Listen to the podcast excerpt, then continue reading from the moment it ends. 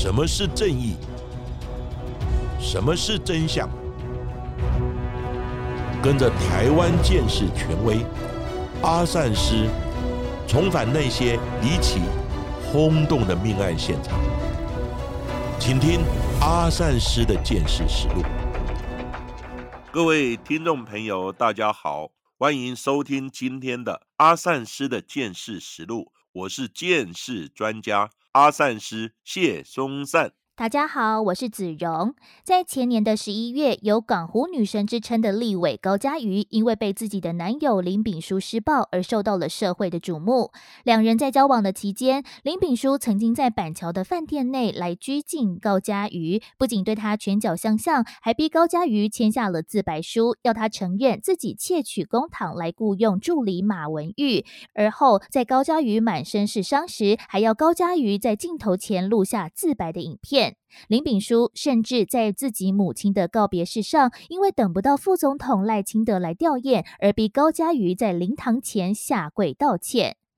林炳书最后被检方依照了伤害、私刑拘禁，还有伪造文书等罪起诉。而在去年九月一审时，被宣判两年十个月的有期徒刑，其中伤害罪被判处八个月，不得一颗罚金。但是，像林炳书这种恐怖情人并不是个案。根据卫福部的统计调查，在十八到七十四岁的台湾妇女当中，每五个人就有一位受过亲密暴力，显示这在你我的周遭。都可能发生这些问题，要大家更为重视。高嘉瑜虽然也曾经羞于启齿自己遭受到了情人家暴的事，但也因为他最终勇敢的揭露林炳书的行为，才能让其他人知道林炳书在善于社交的外表之下所隐藏的真面目，也才使得他得以受到了法律的制裁。但是，有些受到恐怖情人对待的受害者，可能却等不到这一天就被杀害，甚至被残忍焚尸。就在民国一百零七年的五月份，就有一位刚从台大外文所硕士毕业不久，并且在外商工作的女高材生，正是亲密暴力下的受害者。她被自己才刚结识不久的恐怖情人残忍分尸成十七块。究竟这起令人惋惜的案件是怎么发生的呢？阿闪石，我们在上次的节目中也跟大家谈到了分尸的案件。虽然像民国九十二年的陈金火分尸女保险员的案件，一般来说，因为被害女保险员才与陈金火见过几次面，便遇害了，因此不会将本案认定为熟人的犯案。但是，就像我之前多次在节目之中提到的，其实绝大多数的分尸案件都是熟人所为。包括在上一集也有跟各位简单的分享香港名媛蔡天凤的命案，还有今天要跟大家分享的这一起台大的女高材生被分尸的案件，被害人都是遭到自己最亲近的人毁尸灭迹。这一起命案开始被大众所注意，就要回顾到一百零七年五月二十六日，在脸书的社团爆料公社上面。出现了一则贴文，一名心急如焚的黄姓男子，因为已经连续几天没有办法联络上他二十七岁的妹妹，叫做黄义明，而在社团上面发文请大家协寻。他称自己虽然已经在五月二十三日就报警，但是因为他无法提供警方所认定的失踪当事人状况是危急的证据。因此，警方也只能暂时以一般失踪人口来建档，无法做后续的追查。其实，警察机关接受民众失踪人口的报案，在内政部订定有失踪人口查询作业要点，里面并无所谓需要积极的危险证据相关的规定，其中只有紧急查询的相关规范，譬如一罹患重病者。因为呢，重病者不可能走远。二有自杀之余者，譬如留有遗书等。三有被诱拐胁迫之余者。四未满七岁者。五七岁以上未满十二岁且领有身心障碍证明者。第六，其他重大急迫情事，有紧急查询必要者。此外，其中未满七岁者与紧急查询二十四小时之后仍未寻获者，且经查疑涉刑事案件时，就比照重大刑案列管及侦办。其余的均只能于报案之后登录建档，通报警察机关来协寻。这也就是阿善师之前所说的异常失踪。警察机关应积极查询或以重大案件来侦办。之前只要社会上有发生重大命案的新闻报道，就会有一些民众出面来哭诉他的家人失踪了，疑似遭到诱拐或绑架。也引起媒体的重视，变成社会瞩目的案件。此时，警察单位就会有很大的压力，经动员全力查询，找到之后，发现也只是一般失踪逃家的案件。找到时，大多是住在朋友的家，而且找回来之后交给家属，没有几天又跑掉了，让警察也相当的无奈。因为国内一年有两万多人的失踪。原因不一，大多是逃家、躲债务、躲家暴、逃学等离家出走的一般失踪案件。所以呢，失踪的报案，警察单位就必须有敏感度跟警觉性来判断所报的案件是否为紧急查询的异常失踪案件。那为什么黄一敏的哥哥会如此着急呢？是因为他在五月二十号的时候，黄一敏就邀了他的父母亲和他在交友软体上面认识的男友朱俊颖来共进午餐。而二十八岁的朱俊颖，他从事的就是健身教练的工作，体格非常的魁梧。黄一敏在他身旁仿佛小鸟依人。两人虽然约莫短短认识只有两个月的时间，但是在餐桌上面的互动却是非常的良好。不仅带了对戒，朱俊颖还说他希望可以与一敏在年底前完婚。而黄一鸣与朱俊颖虽然当时看起来就像是一对恩爱的小情侣，但是疼爱一鸣的母亲却发现自己的宝贝女儿居然在大热天穿着长袖的衣物，而身上还能隐约看见一些红肿的迹象。一敏虽然推脱说是因为怕餐厅冷气太强才穿长袖，让黄妈妈起初不疑有他，但可能也是因为母女连心。当天晚上，黄妈妈却感觉莫名的胸痛，原本想传讯息来确认女儿的安危，没想到女儿却因此音讯全无。而当天竟然也是这对父母和自己女儿的最后一顿饭。黄一敏的哥哥。因此怀疑妹妹的失踪一定跟她的男友朱俊颖有关，因为朱俊颖曾有贩毒的前科以及暴力倾向等问题，而黄一鸣也曾向自己的闺蜜抱怨朱俊颖很像流氓，会突然的暴怒，有时还会边飙脏话边摔东西，他甚至还会将自己的花费全部算在一敏的头上。有一次，一敏还需付给朱俊颖一万五千块，才能离开朱俊颖的家。但在黄一敏的哥哥与脸书发文之后，朱俊颖竟也在随后不甘示弱，在脸书上反击。他声称自己从未对黄一敏行使暴力，也没有限制他的自由，反而是黄一敏对他纠缠不清，还骗他说自己是处女。口口声声说他很爱她，却背着她与别的男生以及外国人乱搞。朱俊颖还发文并秀出黄一敏承认自己外遇的道歉简讯的截图，试图借此引导社会舆论的方向，却被眼尖的网友识破。截图上面竟然显示手机是已开启飞行模式的状况，怀疑一切都是朱俊颖在自导自演。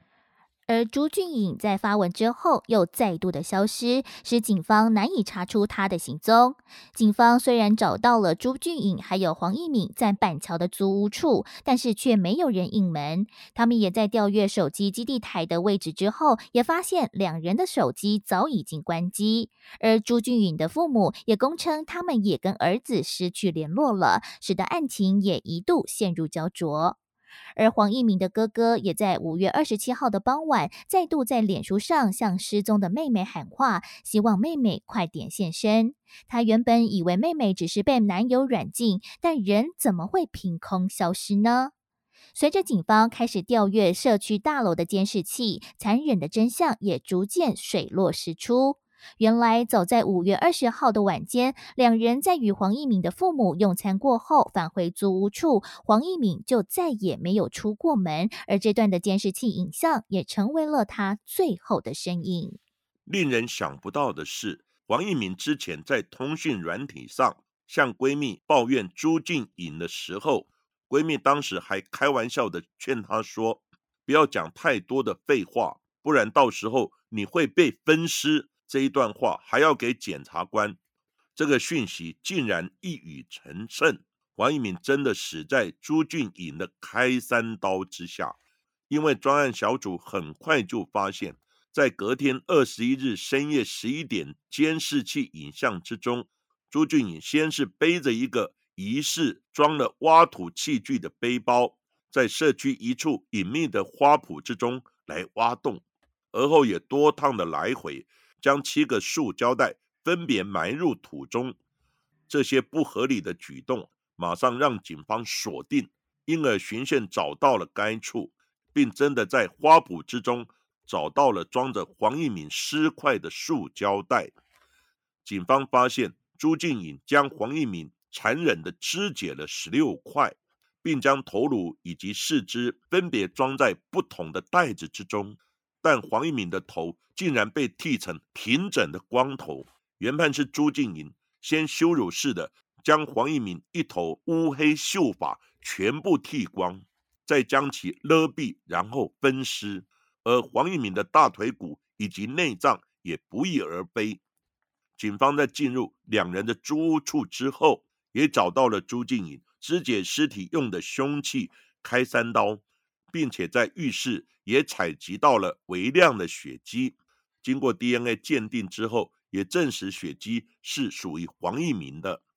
但这时，残忍分尸女友的朱静颖究竟逃到了哪里去了呢？原来朱俊颖在行凶之后，竟然先返回了桃园老家来陪伴父母，但是在不久之后又径自离开，躲往桃园大溪的一处汽车旅馆之中。直到他在五月二十八号凌晨打电话给他的父亲时，得知警察正在四处找他，朱俊颖才惊觉东窗事发。他急急忙忙的先从旅馆退房，并连夜搭乘计程车北上，却刚好在板桥社区撞见了大批警力正在现场搜证，并且开挖花圃。朱俊颖知道自己已经无力回天，难逃法网。他连原本要给第一台计程车司机的九百多元车费都还没有付清，便再度跳上了另外一台计程车离开了现场，并在新庄卫福部台北医院旁边的旧卫生所大楼内利用红。军绳在铁窗上上吊轻生。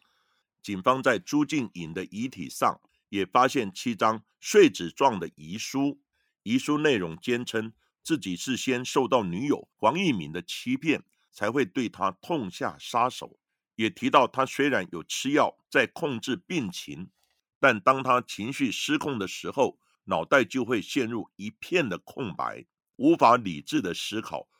朱静颖也表示，一人做事一人担，他希望外界不要连累他无辜的家人，否则他做鬼也不会放过。而朱静颖的父亲来到现场认尸的时候，也泪如雨下。他还说：“我儿子已经一命换一命了，也受到应有的惩罚了，哭求检警不要再解剖朱静颖的遗体。”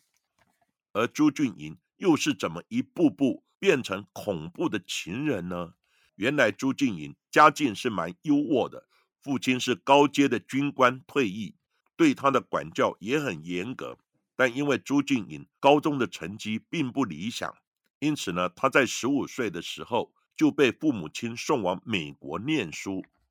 朱静颖的母亲也表示，他曾经想读犯罪心理相关的科系，并且还立志要当警察。却因为在美国种族歧视而惨遭同学的霸凌。也在那之后的朱俊颖性情大变，精神开始出现了一些状况，因而被诊断出罹患了恐慌症与躁郁症等精神疾病，还曾经一度休学治疗，却因为在服用药物大麻控制病情时施用过量而成瘾。虽然他也在民国一百零五年时回台湾就医治疗，却也不见起色，还被医院判定免服兵役。而朱俊颖返台之后的行为更是越走越偏，不仅想要花钱开地下钱庄，还走私毒品。他在民国一百零五年间，因为曾经从美国走私大麻回台而被警方逮捕。法官因运输第二级毒品罪，在一百零七年判处他必须服刑三年十个月。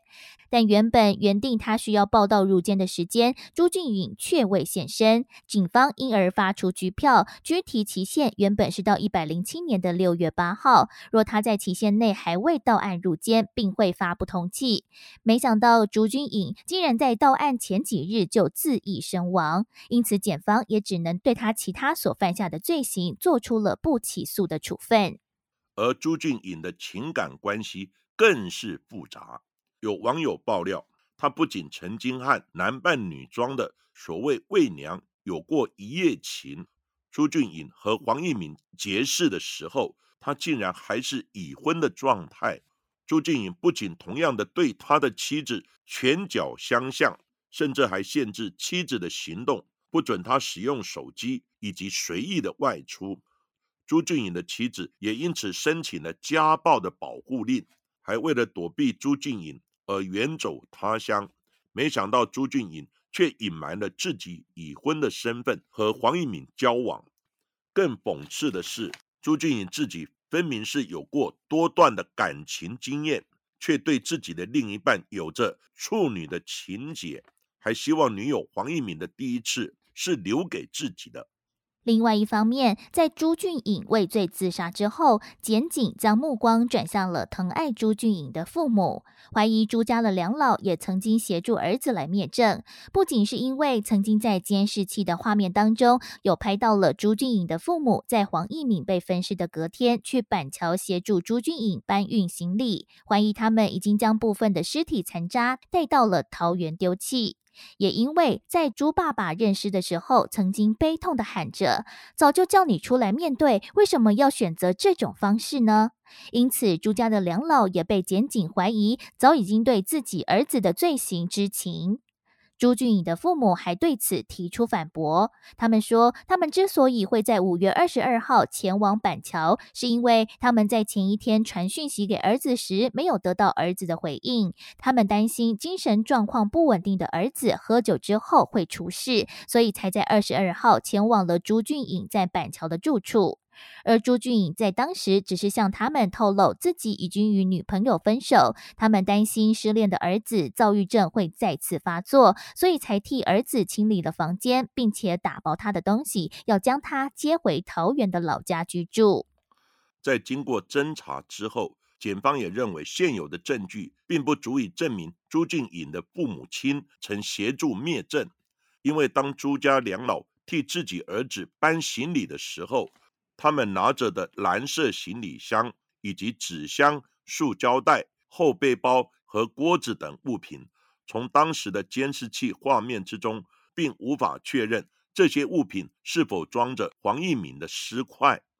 而当警方到朱俊颖父母位于桃园大溪区的住处来搜索的时候，也并没有发现任何黄义敏尸块的残渣及证据，也未从朱俊颖父母身上。发现任何与黄义敏相关的 DNA 的证据。另外，如果朱家两老真的想替自己儿子来隐匿罪行，当他们来到朱静颖的家里面，应该会及时的替儿子丢弃或藏匿相关的证物，而不会最终还让警方在朱静颖的家中搜出了像是作案用的开山刀以及弃尸用的手提袋等种种的证据。朱俊颖在遗书上面也曾经提到，自己因为担心把父母气死，所以并未将自己的犯罪行为告知父母。而朱妈妈虽然在原本排定测谎的时间并未出席，而事后也拒绝测谎，但是朱爸爸却也通过了检察官的测谎鉴定。在经历约莫一年的调查之后，新北地检署在一百零八年四月八号侦结本案，在没有积极证据能够证明朱俊颖的父母涉案的情况之下，检方也认定他们对儿子的犯行并不知情，而给予了不起诉的处分。黄一敏的家属无法接受这个结果，申请再议仍然被驳回，全案定验。而另外，在民事的部分，黄一敏的家属也对朱俊颖的父母求偿一千零五十万元，但新北地院审理之后认为证据不足，而之后还是判决黄一敏的家属败诉，全案还可再上诉。对悲痛欲绝的黄一敏家属而言，不幸中的大幸是，本来在社区花圃中遍寻不着的黄一敏大腿骨，竟然离奇的被一名殡葬业者。在社区的水沟里面找到了，而最后七十六行者遗体美容团队也义务的来协助缝合所有的尸块遗体，并展开共计花了三十小时的美丽任务来修复整个大体，让黄一敏带着尊严走完了人生最后的一程。黄一敏的家属也公开在灵堂感谢殡葬业者的鼎力相助。还说他们对皇家的恩情是一辈子的，虽然直到今天还是未能寻获黄一敏的内脏，令家属也感到万分的遗憾。但是能再次看到黄一鸣本来支离破碎的身躯，能够在美丽的重现在眼前，也使家属在悲痛之余，还能感受到一丝慰藉以及感动。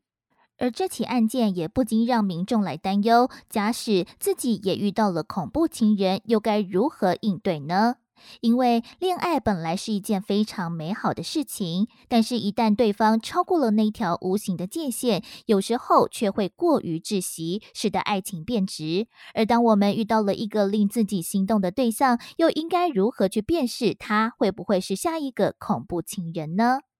恐怖情人是不论男女和自身学历高低都有可能碰到的。我们也大概整理了几种恐怖情人可能会出现的迹象，来提供给大家做参考。而其中恐怖情人的标准性的特征就是控制欲强，就像是本案当中的朱俊颖，他习惯掌握另外一半的一举一动，有时候为了不让另外一半脱离自己的视野，还会将另外一半拘禁在家中。而他们也习惯来查探情人的隐私，甚至干预对方的交友状况。与这种人交往，会觉得完全没有自己的隐私空间。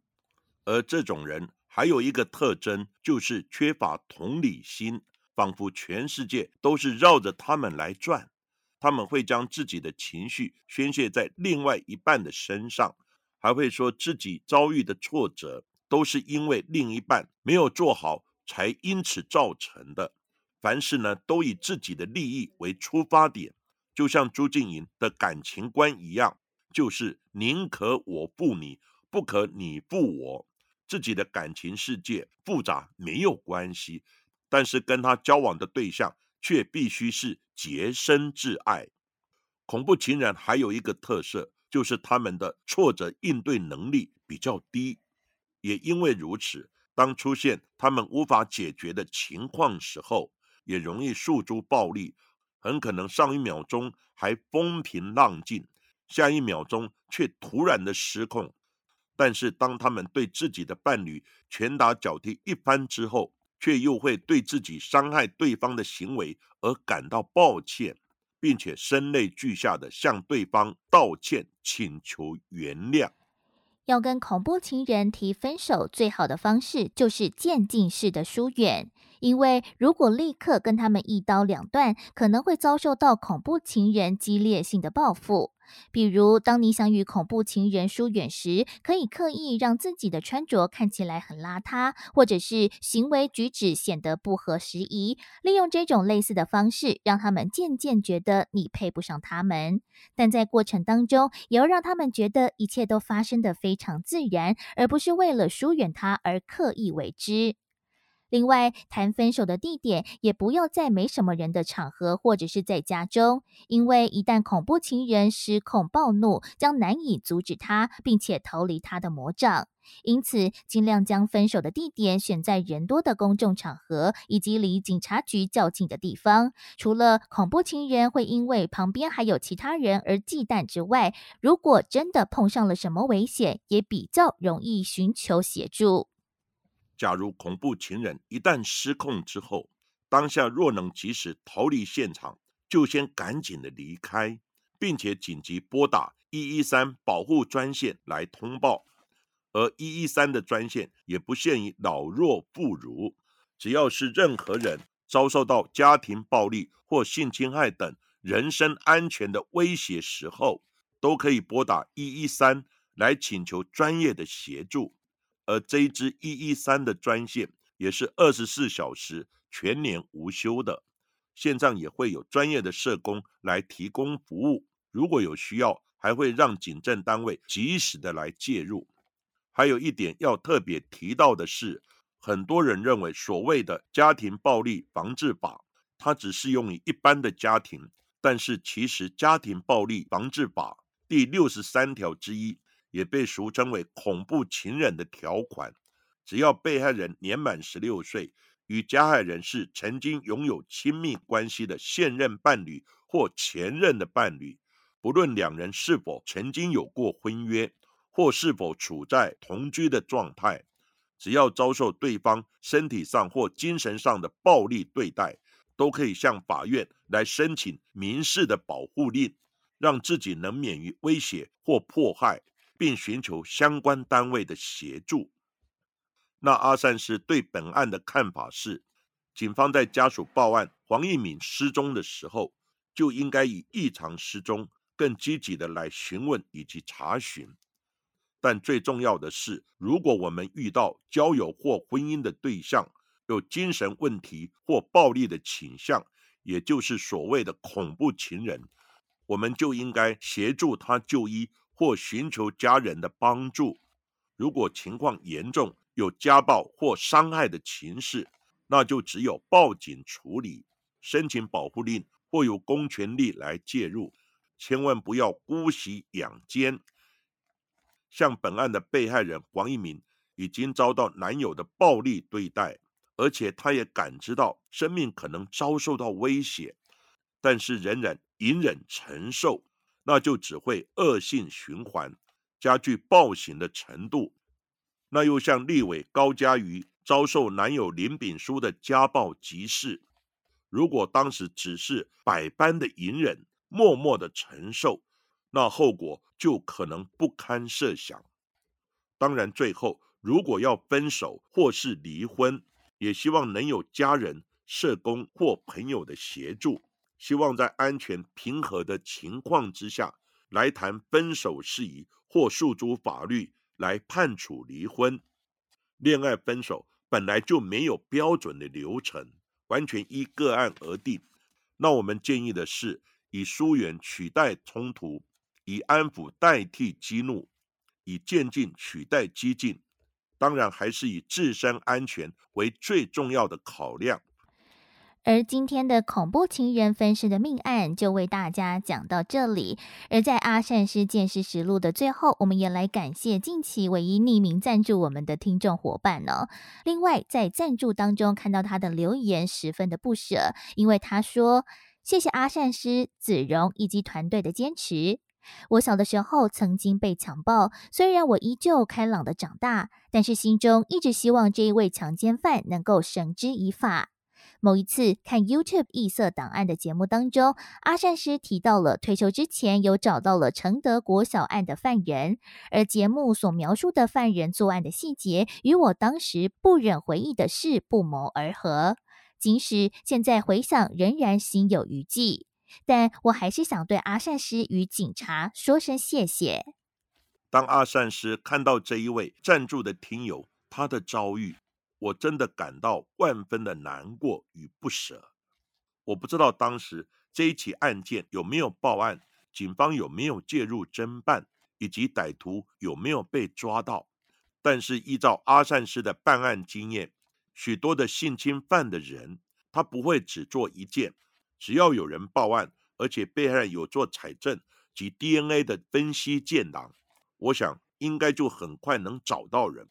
或者是经过多年之后，有一天还是能破案，将他绳之以法。不过这个过程之中，就可能会有许多像这位听友的遭遇一样，也让人感慨万千。当然，我们都希望这种案件能尽快的侦破，将歹徒弃捕归案，以减少被害的人数。